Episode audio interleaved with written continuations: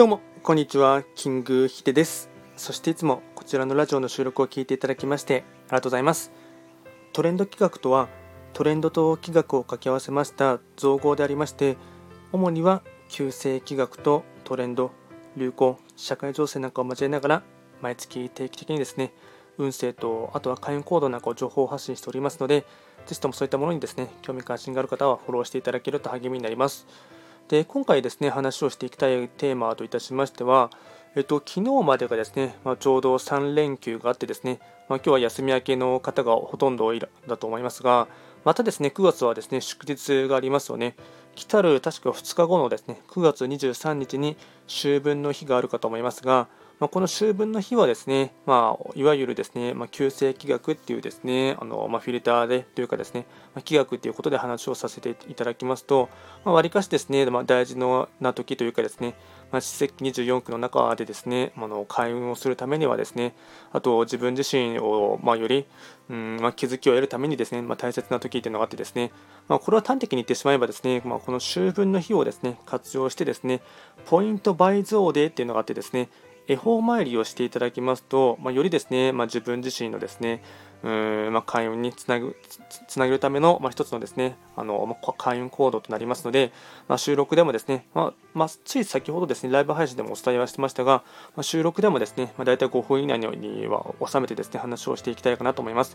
まあですね、でまあ、このですね恵方参りはですねどういうことをやるのかって言いますと自分の自宅を中心にしていただきまして750メートル以上離れてですね、まあ、毎年恵方っていうのがあってですね2021年に関しましては日の絵の方角にですね、まあ、一番最徳っていうですねまあ、その時のですね、まあ、あの年番によってですね一番神様が多くいらっしゃるっていう場所がですねその今年に関しましては日の絵の場所の方角なんですね、まあ、日の絵の方角がですね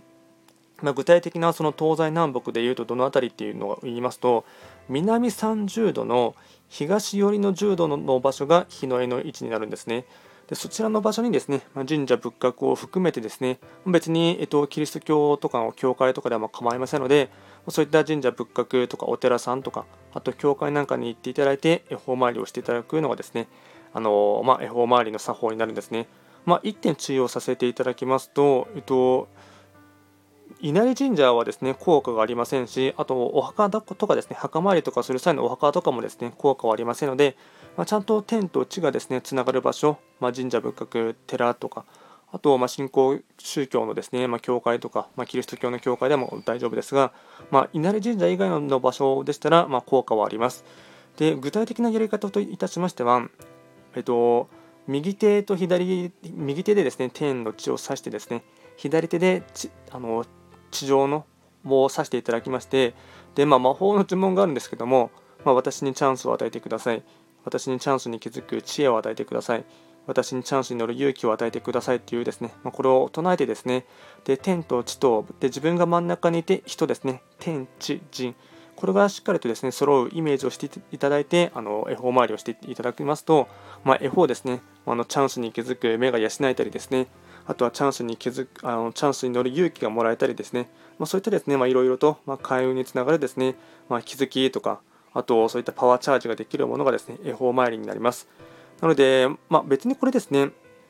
その秋分の日だけをやればいいっていうことではなくてですね、別にあの、まあ、場所的に、まあ、750メートル以上離れていれば別に効果はありますので、まあ、あの住んでいる地域によってですね、まあ、毎日通える方がいらっしゃいましたら、毎日やっていただいてもですね、まあ、ポイントは溜まっていきますので、まあですね、それがまより効果的にポイントが貯まるっていうかですね、ポイント倍増でって言われているものがですね、ま直近で言いますと、秋分の日になりますので、まあ、ぜひともですね、とまあ、恵方参りを活用してほしいと思いますし、あとは自宅と合わせてなんですが、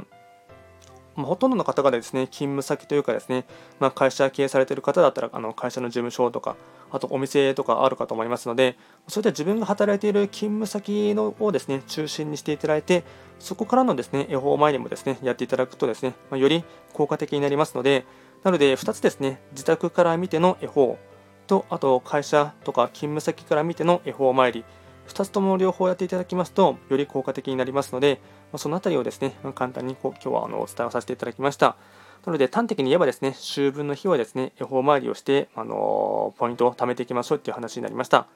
こちらのラジオでは随時ですね、質問などを受付しておりますので、何かありましたら送っていただければなと思います。あとですね、先週から始めましたが、ノートっていうですね、機能を使ってですね、サークルですね、オンラインサロン吉報術っていうものも始めていますので、プロフィールの欄にですね、まリンクなどを貼っておりますので、まぜひともそういったものにですね、興味関心がある方はチェックしていただければなと思います。ではですね、今回も最後まで聴いていただきまして、ありがとうございました。